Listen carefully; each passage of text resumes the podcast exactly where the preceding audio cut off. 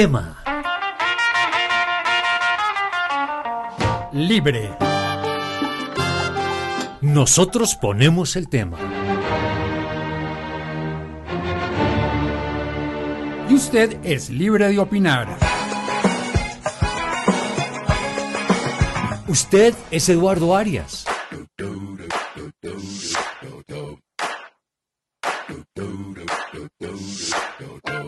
Usted, Manolo Belón. Bienvenidos. Pues sí, Eduardo. Qué gusto volverlo a saludar.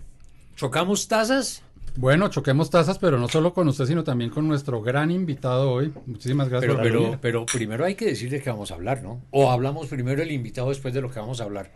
pero Daniel si lo- Casas. Ok, pero venga, yo le, yo le quiero contar un cuento. Transcurría el año de 1978. Radiovisión quedaba en la calle 38, número 1335, piso 12.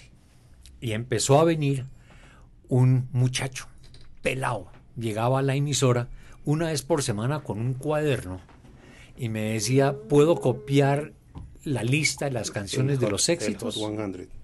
Pues eran los 40 principales que llamábamos en esa época. Y empezó a ir y nos, nos fuimos haciendo amigos y ese pelado después estudió comunicación y se volvió periodista y, y 40 años después somos amigos, ¿no, Daniel? La verdad es que primero lo llamaba por teléfono, ah, sí. a hacerle las preguntas más complejas del mundo. Y pre- recuerdo preguntas, ¿no? Como por ejemplo, eh, pasó un día el concierto el, el, el- el Queen Live Killers, lo pasaste un sábado. Sí. Y yo lo llamé a preguntarle, oiga, ¿y esa música sí figura en el Hot 100 de Billboard? Ese tipo de cosas. y empecé a ir a la emisora, es en verdad, porque yo- él me dictaba por teléfono los 40 primeros de Billboard. Ya después era una cosa muy mecánica, porque simplemente era decirme el puesto y, y anotar los nuevos que entraban. Hasta que un día llegué y me dijo, me dijo, hermanito, ¿sabes qué? Mejor vente a la emisora y te, te presto la revista y le sacas una fotocopia. Y entonces ya empecé a ir a la emisora. ¿Cómo era la dirección, perdón? Calle 38, número 1335, piso 12. Ah, junto a donde yo vivía, frente Abajo al. Ministerio de Medio Ambiente, que era la Embajada de Estados Unidos. Exactamente, y uno miraba de la emisora para abajo y ahí estaba RCN. Claro. Por ahí viven mis ahí papás todavía, queda- por ahí quedaba cerca. Radiovisión. Es que eso Ah, digo, era ahí Radiovisión. quedaba- 1020. ¿Y Caracol Estéreo no quedó ahí? No, no, no, época? Caracol Estéreo quedaba en la 49 con 13. Ok. Donde era No, la, antigua Musicar. FM. Eh, eh, Musicar quedaba en la... eh, e- era ahí cerquita, Sí. sí. Pero, pero ahí, Daniel, en efecto, quedaba 1020 y quedaba en Radiovisión, gerenciadas por, por una de las grandes voces que ha dado este país, uno de los grandes lectores de noticias, Armando Osorio Herrera. Tenía una particularidad. Él tenía la habilidad de con los ojos ir un renglón abajo de lo que iba leyendo. O sea, que él iba leyendo aquí arriba, pero los ojos ya iban aquí abajo. Con eso él podía corregir errores que iba encontrando. Tenía esa rara habilidad. Además, un, un estupendo jefe, una gran persona, un gran amigo. Que en paz descanse Armando Osorio Herrera. ¿Y Radio 15 era dónde? Eh, pues lo haciendo que pasa es que eso ya, en ese momento era Radiovisión. Sí, pero cuando era Radio 15, ¿dónde eran los estudios? Eh, inicialmente estaban en el, en el bloque B de la calle 19848, que era la sede de Caracol, en el, en el bloque B. Ah, Ese edificio eran dos realmente. Unos blanquitos como angostos, sí. Ah, pero eran comunicados por un pasillo Ah, y en la parte de atrás estaban los estudios y um, inicialmente estaba arriba en un increíble, en un rincón de los de, de la oficina de deportes en donde no tenía aislamiento ni nada, pero es que no se hacía nada en vivo. Y después la bajaron allá atrás en donde quedaba la discoteca. Ah, ya. ¿Ok? Y después se pasó a la 24 con séptima cuando, cuando Armando se la Calle entregaron a 24, Armando. 714. 714 Que piso eso era- 6. sí, que ya había, unos había una programadora que tenía. Es una dirección que me acuerdo de la época que había televisión de niño. ¿En Calle qué? 24, sí, es un edificio de ladrillos como de ocho pisos. Exacto, en toda la esquina. Y, y es una dirección que se me quedó grabada, como se le puede quedar uno grabada la dirección de la casa de los papás. Calle 24, 7. Escríbanos ¿Ustedes se a la calle dónde 24, quedaba 714. Emisoras El Dorado? Emisoras El Dorado quedaba en la calle 22, abajo de la tercera, donde quedaba Producciones GES. donde ahora queda un edificio del Atadeo. Un Exacto, eso en esa es época era un edificio de de- de apartamentos, cuatro pisos, sí. algo así.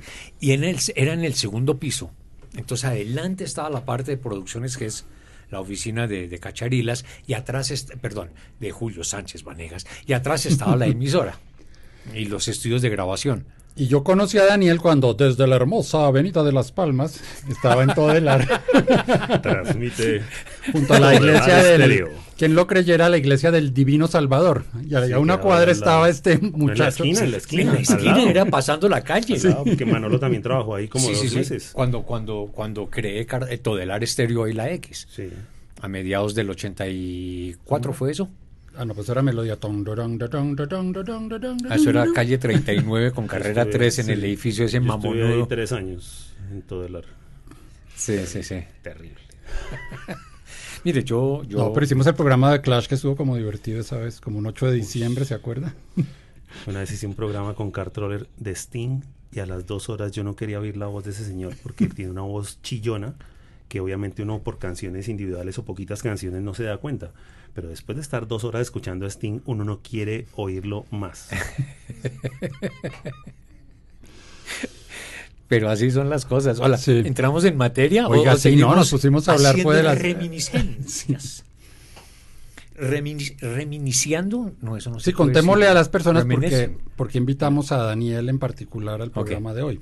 Es que vea, eh, este fin de semana, eh, hay que decirlo, es el, el primero, me el está 2, diciendo el este 3. Es un equipo de vejetes, ¿no? Porque hablando de cosas por ahí. Pues claro, 77, no, yo, yo reivindico 78, el segundo puente y el tercer puente y el barrio Sears. A mí sí, Barrio Sears. sí, claro, yo te digo que eso queda en El árbol Sears. de Navidad de Sears que botaba nieve, que eran bolitas de icopor. Yo sí reivindico No, no, no, que el- soy de el- como la canción, ya que oía tanto usted Sting, la de Police de We were born, born in the sea fif- ¿Qué? Born in the 50s. Nació en los 50 Eso yo soy. Sí, sí. yo soy de esa No, no, época. no. es- lo que pasa es que Sardinos, o sea, yo recuerdo el, el árbol de Navidad de Bavaria, que era un pino natural como de 40 metros de alto, ahí donde la décima y la 13 se Sí. abren en la calle 28. Sí, que después lo reemplazaron por unos adornos de luces muy Exactamente. bonitos. Tumbaron el árbol. Que todavía lo sigo añorando vaina, Sí, vejetes. Y Daniel, O la fuente de colores de Copetrol. Claro, Claro yo que vivía sí. allá a dos cuadras, muy cerca donde queda después Radio Ahora, Visión. Ahí eh, estaba la- A uno lo llevaban Valga- a la fuente de colores de Copetrol. sí, y valga, valga notar que la barba de, de Daniel ya está bastante, bastante canosita. casi ¿no? como la mía, un poco menos que la Y, mía. y esto escasea por aquí el, la- No, el cabello sí, pero también. la cana se niega a salir en el pelo. O sea, a mí me por pasa ahora- lo mismo Pero, con pero tú de estás ahora, aplicando lo que yo siempre he dicho, en la medida en que el pelo se cae aquí, hay que dejarlo la- más largo aquí. no, pero vea, Esa es la teoría de Sabas Pretel. Tiene la colita y entonces le dicen, pero usted tan, tan ya tan adulto y con... Pero si es la única parte donde me crece el pelo, ¿por qué no me lo voy a dejar? pero, pero el tema es que a Daniel lo trajimos porque como este fin de semana, y aclaro que es el primero, el 2 y el 3 de, de julio, Sí, eh, se realiza la whatever versión de Rock al Parque. Y con Eduardo dijimos, a la chévere, una oportunidad para hablar de eso, pero finalmente decidimos que ninguno de los dos realmente es como, como autoridad. para nada, sí. Pero teniendo una persona como Daniel, Aunque que fue durante... capaz al parque, o sí. Algunos he faltado, pero, pero a mí sí me gusta ir. Pero sí me parecería muy bueno, pues que usted que Claro. fue curador, lo ha visto como fue crítico, director, ¿no? Durante cinco años. director, Cinco años. es decir, estaba adentro 2004 a 2009. Y le, ha Ok. Bueno, tocado, 2005 a 2009. y le ha tocado vivir todo lo, lo que ha sucedido allá, todas las polémicas y todo, pues muy chévere tenerlo acá para Ah. Yo, comentar yo un tenía poco una así. relación muy particular con el festival porque primero fui periodista con relación al, Sí. al festival. Sí. De hecho, cuando estábamos en la radiodifusora nacional fuimos como casi que la, eh, la emisora bandera de- del festival durante muchos años. Sí.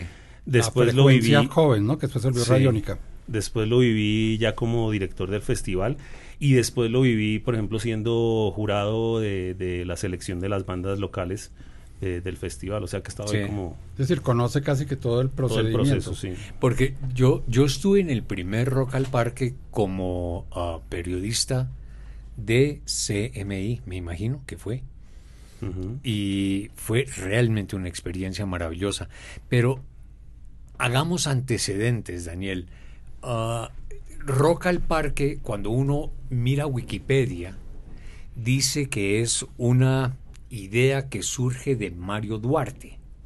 Nosotros como que siempre tenemos la idea de que eso es como una idea de Antanas Mocos, que era alcalde No. de Bogotá en esa época. No, no, no. ¿Cómo En la verdad, historia? En verdad, lo que pasa es que en el año 93, y yo creo que Eduardo se acuerda mucho de eso, el distrito empezó a organizar una serie de conciertos que se hacían por un lado en los sótanos de la Jiménez y otros que se empezaron a hacer en la terraza del planetario distrital. Sí, sí. Eh, a raíz de esos conciertos, eh, Mario Duarte, eh, que era en ese entonces el, líder del grupo La Derecha, se le ocurrió conjuntamente con Julio Correal que por qué no hacían un festival que, que pudiera como reunir a las bandas y demás y darle un tono mucho más grande a lo que era esa experiencia de las bandas en vivo y se les ocurrió que, deberían, que podrían hacer el festival en los parques de la ciudad.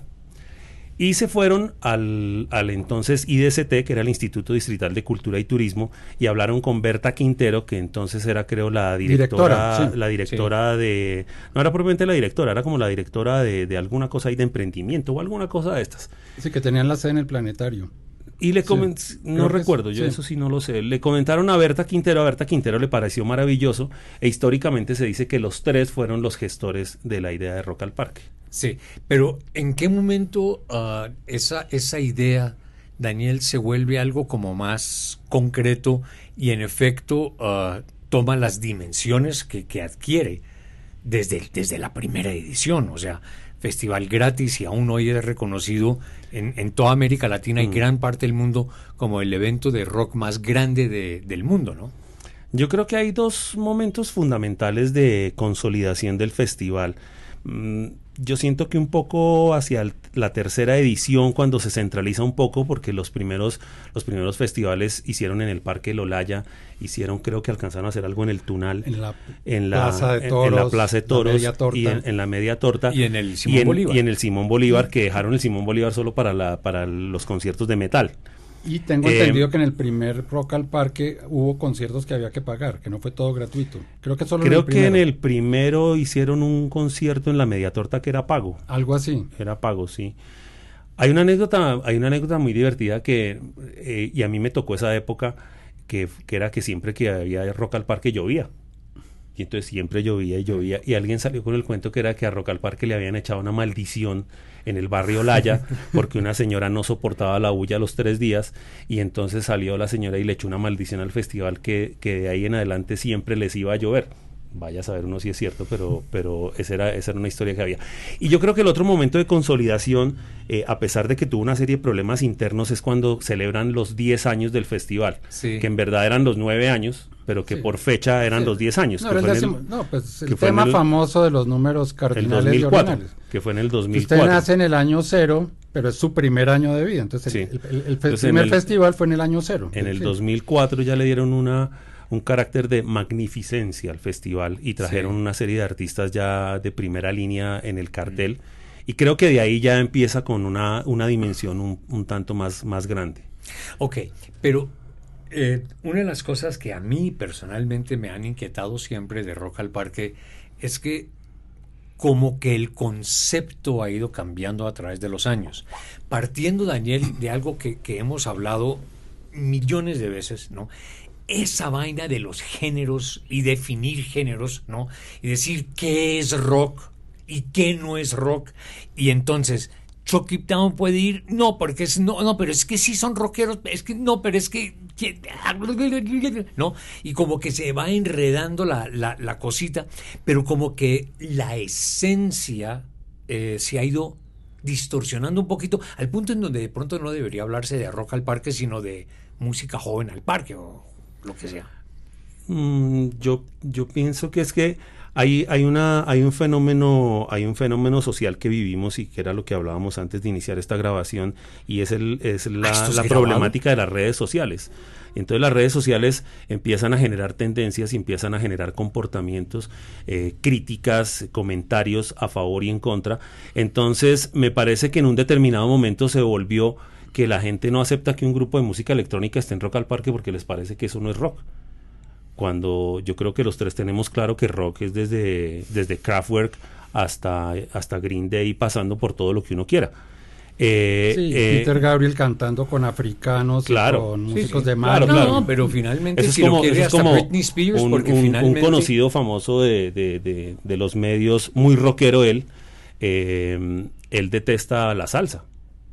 La detesta por completo, pero uno lo escucha con un disco de Santana en donde está el más cero del mundo y le parece una maravilla. Entonces uno dice, este tipo... entonces, es, un poco, es un poco eso. no podría ir a Rock al Parque. Es, un, es un poco eso, es un poco eso. Eh, hay un personaje de nuestro medio que hace poco pretendió poner una tutela en donde eh, exigía que Rock al Parque solo tuviera bandas de rock. Entonces uno decía, pero ¿Cómo, ¿Cómo, es eso posible? yo recuerdo que en mi primer Rock al Parque, por ejemplo, yo hice una, yo hice el primer día una cosa que llamé la tarima, eh, la tarima um, electrolatina. Y yo tuve ahí a Capri, tuve a Miranda, Miranda, cuando tenían la cosa de la guitarra de Lolo, y tuve ahí a Miranda, y ahí había dos mil personas viendo a Miranda y nadie dijo, ah, es que esto no es rock. No, nadie, nadie. Bueno, partamos de, un, de, un, de un tema, Daniel, defíname rock. Eduardo, defíname rock. Pues según el Oxford Dictionary of Music, que me, mi, papá que odiaba el rock y lo siguió odiando, me dijo, mira la definición de rock, Eduardo. Música que comienza en mi mayor y solo tiene dos acordes más, la y séptima de si. O sea, el rock and roll, ¿no? Esa es la definición de rock del... Es decir, que ya los Beatles no son rock. Porque los Beatles meten unas tonalidades, unos instrumentos. Pink Floyd no es rock porque Pink Floyd hace que, sintetizadores. Lo que pasa es que la gente que se mete en ese cuento de tratar de definir qué es rock y qué no es rock, pues es muy complejo. Hoy me pregunta un amigo de un medio, me dice, Daniel, ¿usted qué sabe del tema? Eh, ¿Es diferente el hard rock del heavy metal? Pues evidentemente sí lo es, o sea, hay unas diferencias pero, pero en esencia sigue siendo rock, porque pues el uno... Sí, sí. No, lo, lo divertido es los que dicen que el metal no se deriva de, digamos, The Who, Led Zeppelin y cosas de esas, sino que fue como algo que se generó por eh, apareció ah, por generación espontánea. Eso es como Manolo, ve tú a decirle a un rapero, ve tú a decirle a un rapero que el reggaetón es, es hijo auténtico del hip hop y, lo pueden matar a uno. ellos no ellos no consideran que el reggaetón sea o tenga algo de rap. Es hijo legítimo. Exacto. Ni siquiera es que sea un hijo bastardo. No, no, no, es hijo auténtico. Y del reggae. Entonces hay gente que denigra del, del reggaetón, pero le parece muy... Y uno, pues, no, digo que sean iguales, pero es que ahí está la, el, parentesco, está... Claro, porque es que eso finalmente es una función de dancehall con, con, elementos de reggae, con beats electrónicos y, el, y, el, fraseo y el fraseo es del hip hop. Del hip hop, El fraseo es totalmente del hip hop. Pero además arranca de lo más bajo que hay en Puerto Rico, ¿no? Claro. Y, como el hip hop que arrancó de lo más bajo que había en Nueva York. es, que, es, que, es con mucha frecuencia la salsa. También. No es exactamente algo que nació en el estrato no, 6. Es que la salsa. Y de alguna manera el rock and roll también, ¿o no? Claro. por supuesto. Por supuesto. O sea. Entonces, retomamos. Sí. Eh, y digamos que, rock and roll. hablando de. Pero es que rock. Como decía Lelutiers, para no perder el hilo. eh, entonces creo, creo que Daniel de los nuestros. Volviendo, volviendo a la pregunta de Manolo, yo creo que el festival no ha cambiado. Es decir, yo que estuve ahí cinco años y que lo veo ahora desde afuera, yo siento que el festival sigue en el mismo marasmo, de que tiene la misma dinámica. Tal vez el tipo de artistas que se traen difieren en torno al curador del festival. pero hay que aclarar que marasmo es distinto del miasma de ciertas personas. ¿Por qué marasmo? Porque yo siento que Rock al Parque no ha evolucionado. Yo siento que el festival se quedó en un ejercicio de la ciudad que se hace durante un fin de semana que tiene un proceso de selección artística y que haya de, de ahí no ha trascendido. De hecho, cuando yo entré al festival, en Bogotá había nueve festivales locales que se realizaban en, las localidades, que los muchachos que se encargaban de eso los hacían con mucho esmero. Había festivales en esa época que llevaban 6, 7 años, como el de Fontibón, que era una cosa impresionante. Y uno iba y había 3.000 personas en un festival de estos en la, en la plaza central de Fontibón, otros que tenían menos impacto, pero digamos que había una evolución en la cual durante mucho tiempo eh, tratamos durante mi paso por el festival de que se, de que se hiciera una integración de esos festivales a Rock al Parque. Eh, y eso finalmente desapareció, porque en algún momento el manejo de los dineros y de los recursos de las alcaldías menores los centralizaron y metieron los festivales de rock de las localidades en un paquete, en un paquete entero en donde había mil propuestas y en donde había propuestas en torno a la tercera edad, en torno a la niñez, en torno a los desamparados, en torno a un, a un tipo de cosas que evidentemente a la hora de entrar a un comité le daban menos importancia al rock o a la música y le daban más importancia a esos, otros, a esos otros temas sociales. Sí, pues o sea, de hecho la cultura y la música siempre ha sido como la cenicienta del presupuesto. Entonces uno va a ver y hoy día hay tres festivales que medianamente se hacen. El de Fontibón lo se perdió en una época, creo que llevan unos tres años que lo volvieron a hacer. El de Engativá, que lo hacen con las uñas y no recuerdo cuál otro, pero en esa época había Usmetal, estaba el Festival de Barrios Unidos, estaba el Festival de Usaquén, había varios festivales que se hacían y eso se perdió. Entonces yo siento que Rock al Parque, em, por ejemplo, a la escena del rock local, en verdad no es que la favorezcan mucho. Es que yo eh, pienso eso. De hecho, había una época, pues yo todavía trabajaba en, no me acuerdo si en el tiempo, ya estaba en semana, en que lo que importaba de Rock al Parque era ¿y quién va a venir? Se supone que es el festival de los rockeros bogotanos, mm. el festival que nació para darle importancia al rock bogotano con unas bandas nacionales invitadas que servían de referencia, por decir algo, Estados Alterados de Medellín, ejemplo que viene, me viene a la cabeza. Y llegó un momento en que yo me acuerdo que alguna vez fueron a, a mi oficina en la revista, en la revista, en, el, no, en la revista ya, de alguna casa disquera con el grupo ecuatoriano, el grupo boliviano, el grupo venezolano, el grupo de Costa Rica. No eran famosos, bueno, a menos que me importe que un grupo tenga que ser famoso para que venga, pero como que los grupos colombianos no importaban. Y creo que eso sí se ha salvado últimamente. Yo veo que últimamente, nuevamente a los grupos bogotanos se les ha vuelto a dar, cuando hicieron las tres tarimas en vez de dos, por ejemplo, yo siento que en las últimas programaciones otra vez el rock bogotano ha vuelto a recuperar su, su importancia en la programación de Rock al Parque. Pero es que hubo una época en que era Ah, no, es que era el festival de Julieta Venegas y como, no sé, como dicen en fútbol, Maradona y 20 japoneses más, ¿no? Julieta Venegas y 20 japoneses más. Eh, Fito mm, Páez y 20 japoneses. Yo, yo, creo que esa es, yo creo, Eduardo, que esa es una impresión que deja el nombre de los artistas que vienen. Eh, más o menos siempre el festival ha, ha, trabajado en una proporción similar en la cantidad de artistas internacionales. Y lo que pasa es que, por ejemplo, en mi época yo sí, yo sí me esmeré en, en, que el poco dinero que me daban yo lo exprimía al máximo y logré traer cosas muy interesantes. Por decir algo, yo traje a Black Rebel Motorcycle Club, traje a Block Party. ¿Tú trajiste Def, eh, Def Kennedys? Eh, no. ¿Quién no, fue? ¿Se le tocó Fito Páez o no? Sí, yo traje, por ejemplo, a, a, Suicidal Tendencies, traje a, a Carcas, traje a, a Fear Factory, eh, ¿qué más traje? Traje una cantidad de grupos que en verdad la gente de pronto no, no esperaba que pudieran estar en Rock al Parque.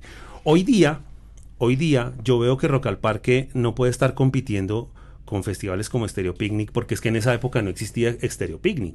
Entonces, en esa época traer uno a Black Rebel Motorcycle Club pues era, era una cosa valiosa porque ese tipo de artistas no los va a traer nadie. Mm. Pero yo no me imagino hoy uno pensando en que Rock al Parque traiga a Imagine Dragons, a, Luminiers, a todos estos grupos que son, que son de actualidad, porque, porque el festival ya no está para eso.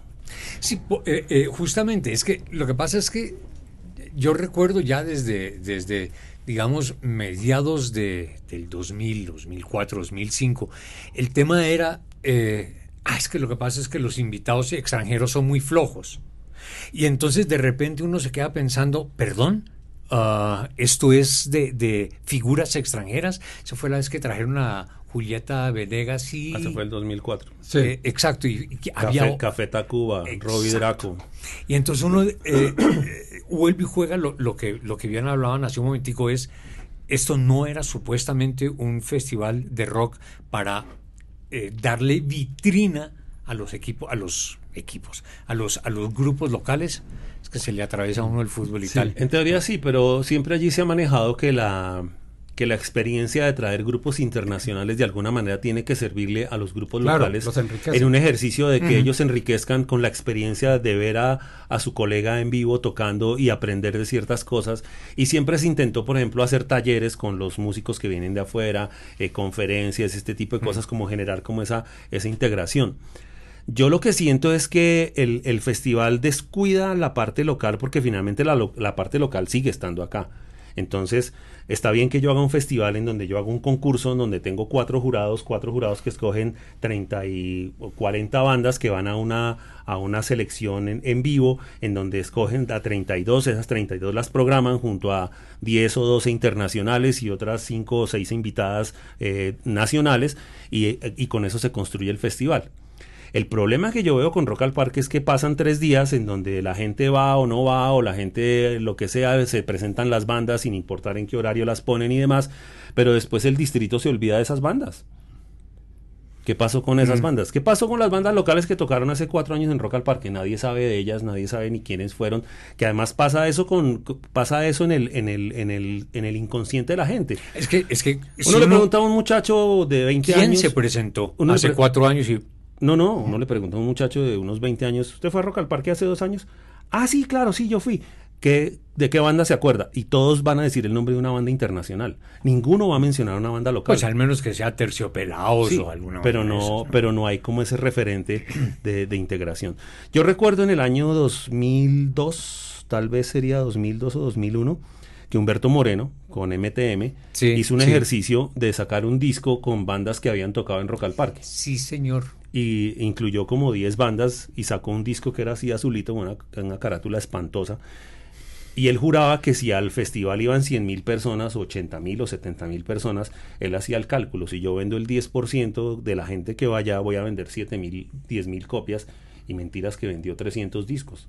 Entonces el, el, el ejercicio se demuestra de que no hay de, de que no hay, es decir, lo, lo, lo, que yo siento siempre en torno a Rock al Parque es que se volvió una vitrina de momento para una serie de bandas que cumplen con un proceso y, y, que con esas bandas después no pasa nada.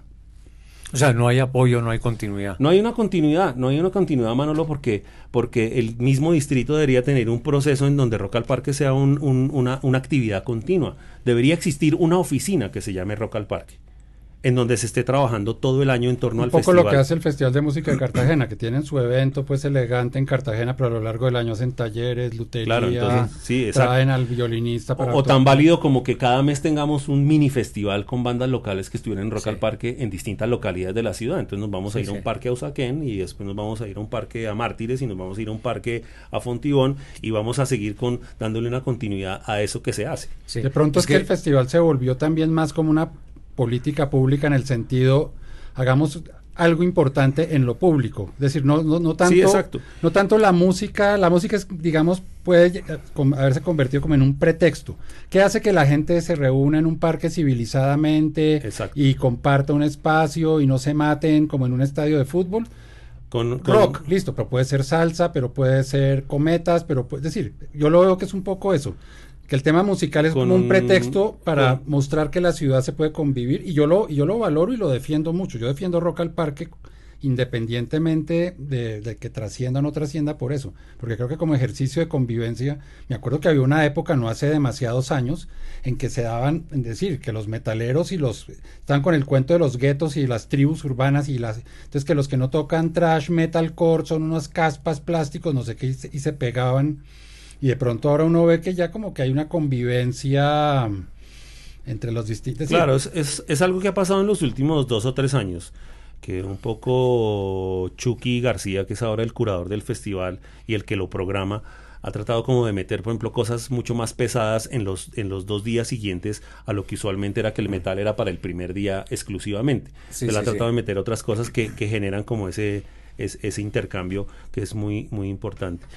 Eh, pero, pero es que es que hay varias cosas en torno al festival y es que eh, el festival al ser público, la gente que está arriba en las instituciones siempre ven el festival como un evento político. No Es lo ven que, como un evento sí, artístico. sí, claro. Ni lo ven como un, e- como un evento en donde, si bien allá, en, Es la, si bien allá en la gerencia de música se, No, habla, se de por- pertinencia, de emprendimiento, de, de, de integración, de no sé qué, un poco, un poco de valores que se le dan al festival. Sí, en diría, verdad, lo que perdón. está, los que están arriba, perdón, Sí, Eduardo. político en el buen sentido de la palabra político. Mm, Es decir, no es entonces- politiquería, Entonces, no. no entonces, necesariamente. No, pero político, no, digo yo que, que lo que Entonces me tocó con mi último jefe que fulano, fulano, ya tengo cuadrado a X artista. Ya lo conseguí, logré bajarle el precio de 3.500 dólares, lo bajé a 2.700, ya está listo. ¿Y ese artista sí nos trae gente? Era la pregunta del tipo, ni siquiera me Mm. decía si el artista era bueno o qué trascendencia tenía o qué importancia tenía. ¿Eso sí nos trae gente? Porque este señor, que no voy a decir su nombre, él pensaba que Rock al Parque el día de mañana lo iba a montar en el Consejo de Bogotá. Ah, entonces la politiquería. Sí, eh, Ah, claro, entonces- sobre todo que, que Eduardo ahora hablaba de que el, el festival, el público, no, el festival populista, mm, viéndolo desde esa cúpula de la que hablas, Daniel, en donde, en donde finalmente queda la sensación de que el, festi- el, el rock al parque tiene ese componente extra artístico Por decir algo, eh, que se lo tiró. lo, lo de los romanos, ¿cómo se llama? Pan y circo. Pan y circo para el pueblo. Eh, No algo sé. así, ¿no?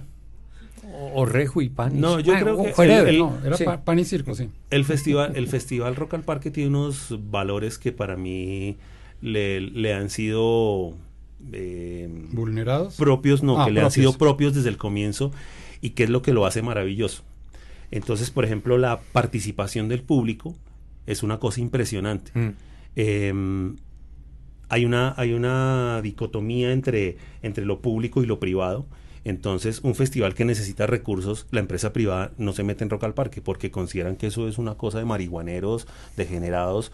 eh, eso, no, eso no tiene que ver. Cuando uno mira las cifras del festival, el festival en su historia no ha tenido un solo muerto. El festival, Eso en es su, cierto. el festival en su historia tuvo un muchacho que, que tuvo que por estar creo que eh, tomado se cayó y se pegó contra el borde ahí de uno del, del parque y quedó en coma, pero nunca se supo Mm. qué pasó con él.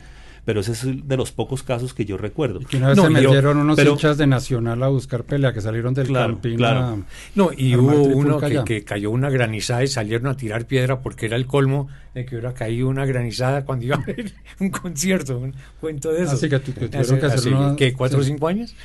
Sí, que tuvieron que No, la granizada se- esa me tocó a mí. Esa fue, ¿Ah, esa una experiencia, esa fue una experiencia que tocó cancelar varios. terrible y maravillosa. Porque es que la granizada arrancó cuando iba la segunda banda de ese sábado. Sí, Es decir, el festival acababa de empezar. sí. Yo recuerdo que yo aún no había salido para el parque, yo estaba en mi casa esperando que alguien fuera a recoger unas credenciales y estaba una muchacha que fue ahí a, recoger unas credenciales y ella me dijo, ay Daniel, ¿será que puedo ver en el televisor el festival mientras, mientras salimos? Porque yo le dije, si quieres yo salgo en media hora, me voy para el parque y me dijo, ah bueno, yo te espero.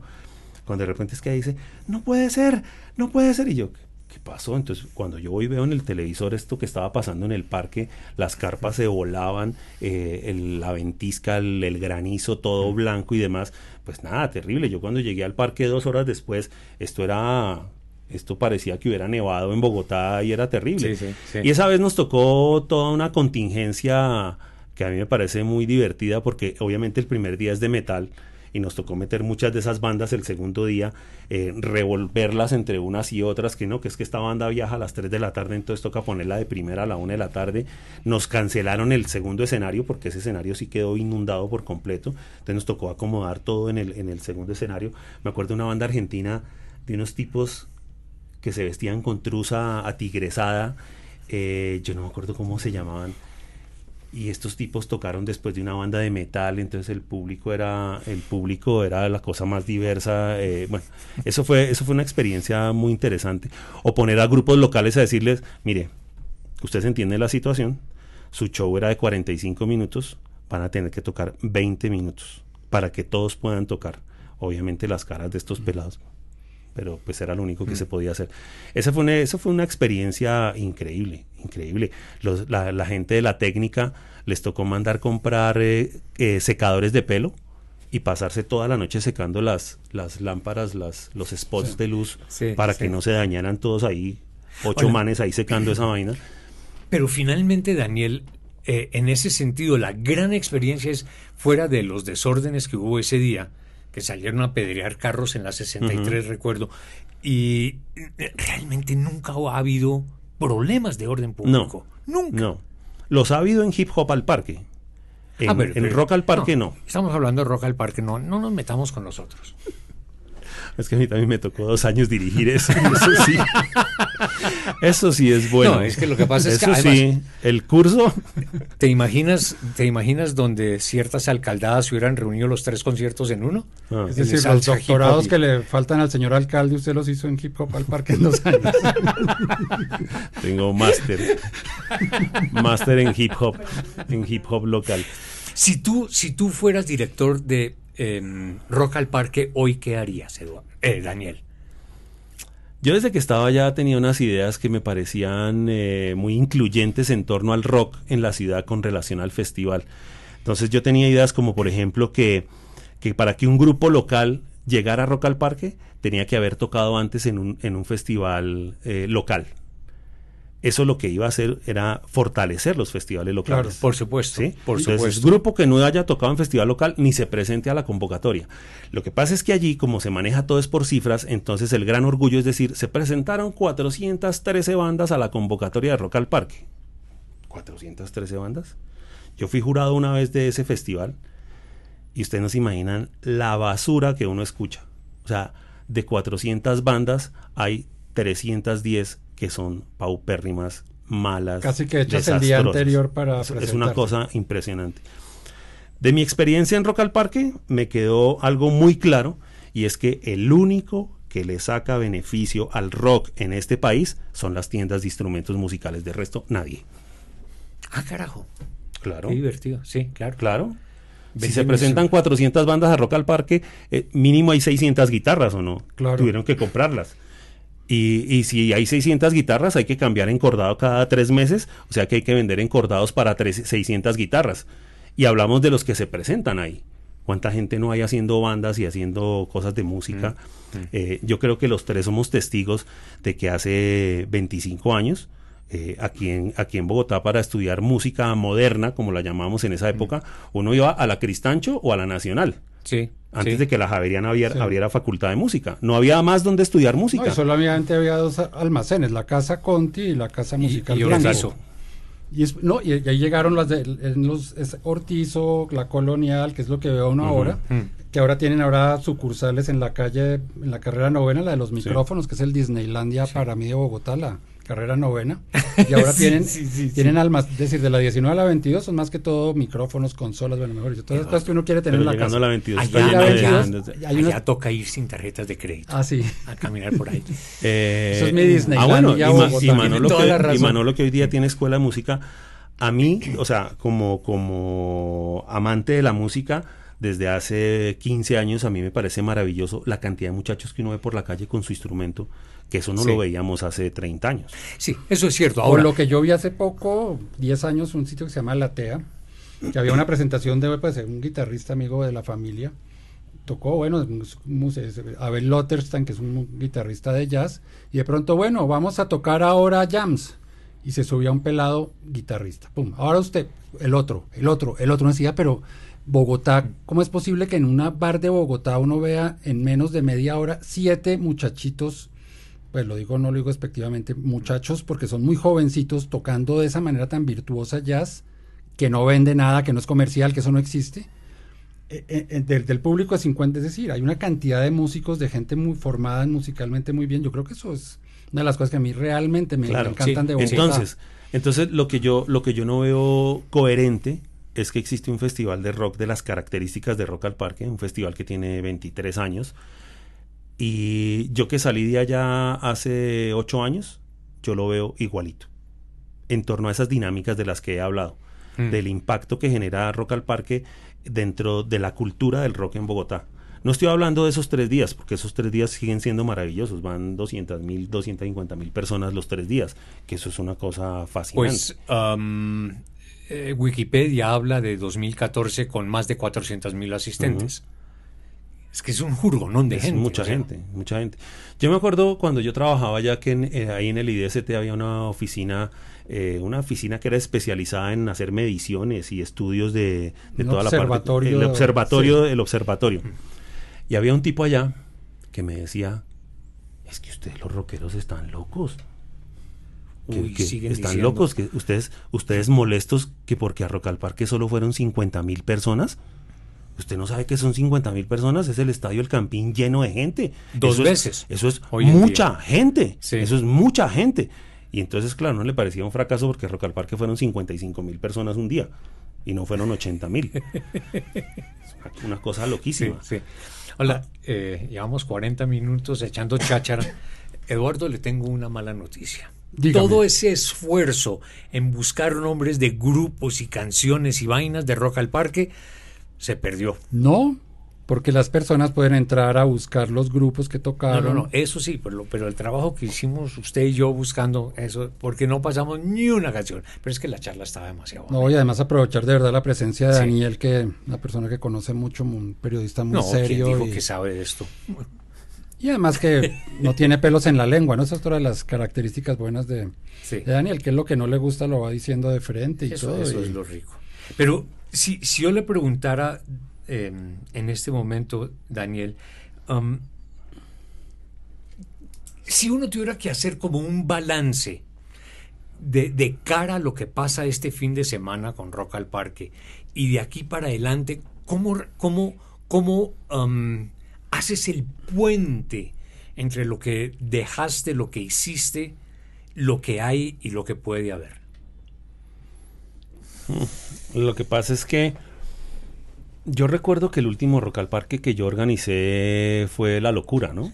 Nosotros cerramos con Fito Páez. Sí, señor. Y espectacular Eh, ese las, Parque. las recuerdo que nos decían los de seguridad que tuvieron que romper las mallas del parque porque la, la presión de la gente era tal Mm. que, que tuvieron que romper las mallas para que la gente se pudiera expandir un poco porque la cantidad de gente era impresionante. Se iba a pasar lo de Hillsborough en el 89, ¿no? El partido ¿Se Liverpool, acuerda? Nottingham United, que aplastados no, en serio.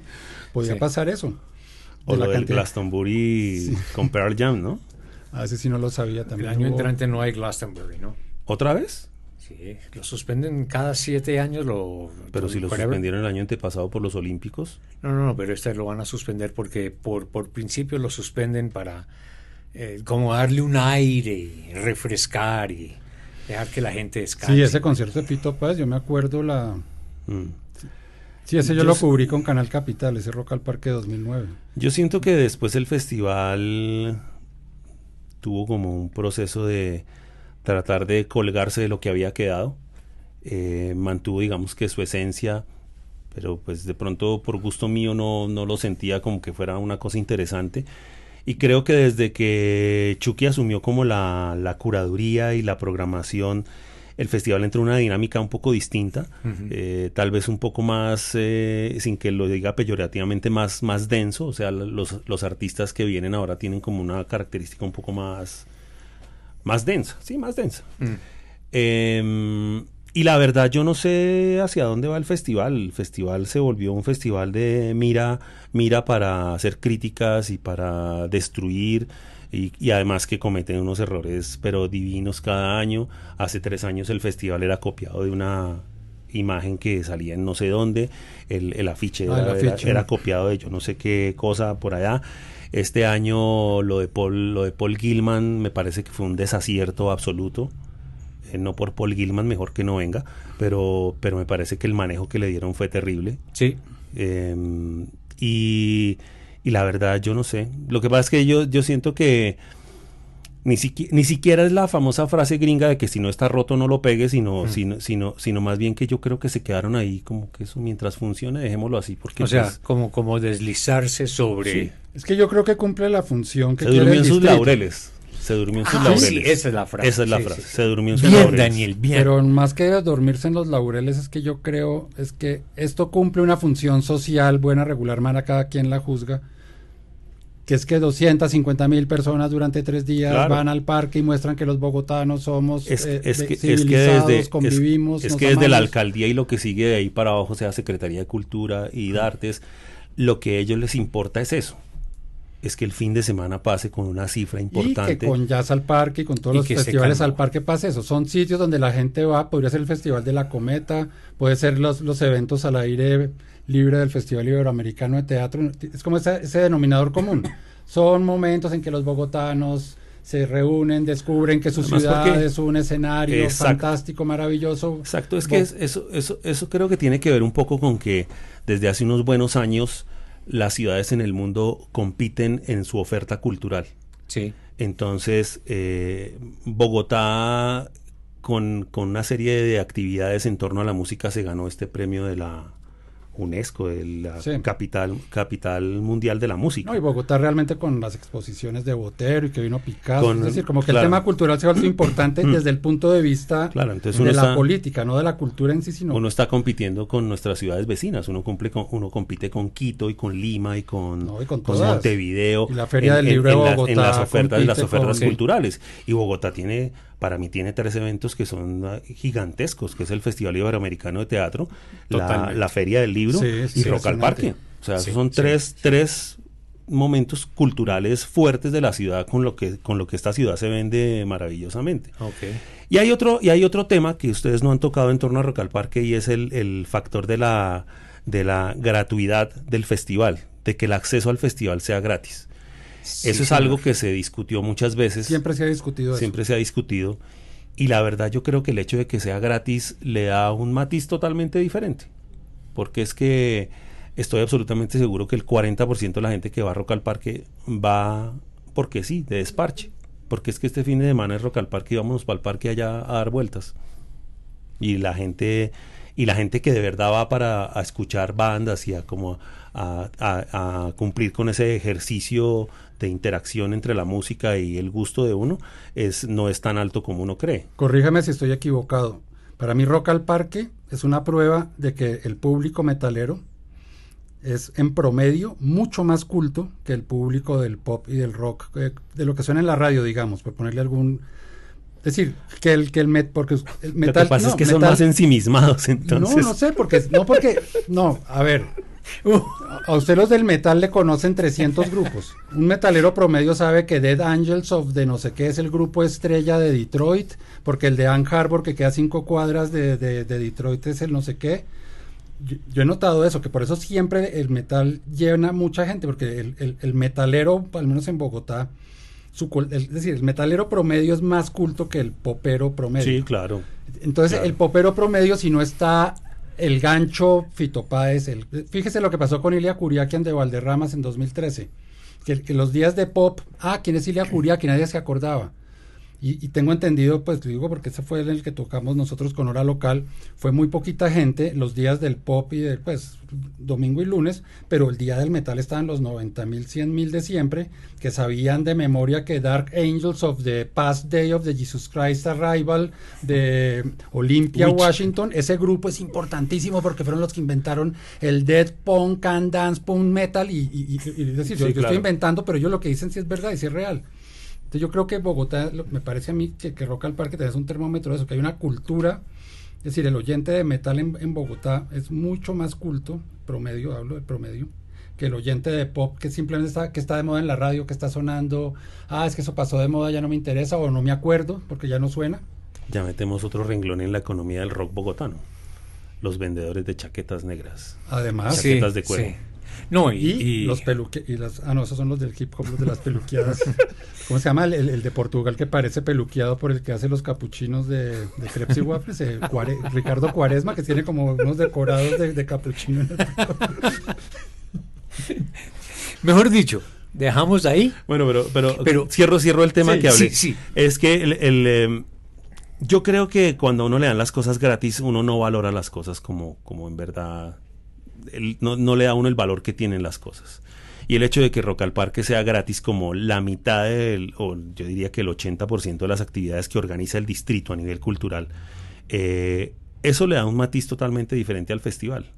Creo que, creo que el, el público en Bogotá se acostumbró al evento gratuito y de ahí, por ejemplo, los desmanes aquella vez de Iron Maiden, de gente que reclamaba que tenían derecho a entrar gratis al Simón Bolívar, o el hecho de que el hecho de que las bandas, las mismas bandas que están en Rock al Parque después se presentan en un bar de los cinco que hay hoy día para tocar y la gente no va a verlos. o sea que usted cree Porque que la gente no está dispuesta a pagar 10 mil pesos para entrar a ver una banda. o sea que usted cree que los colados de Transmilenio son culpa de Rock al Parque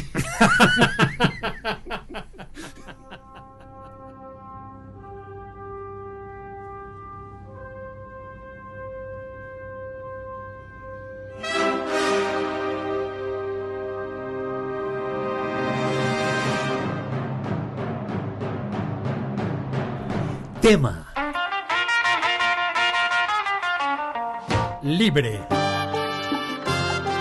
Nosotros ponemos el tema. Y usted es libre de opinar. Usted es Eduardo Arias.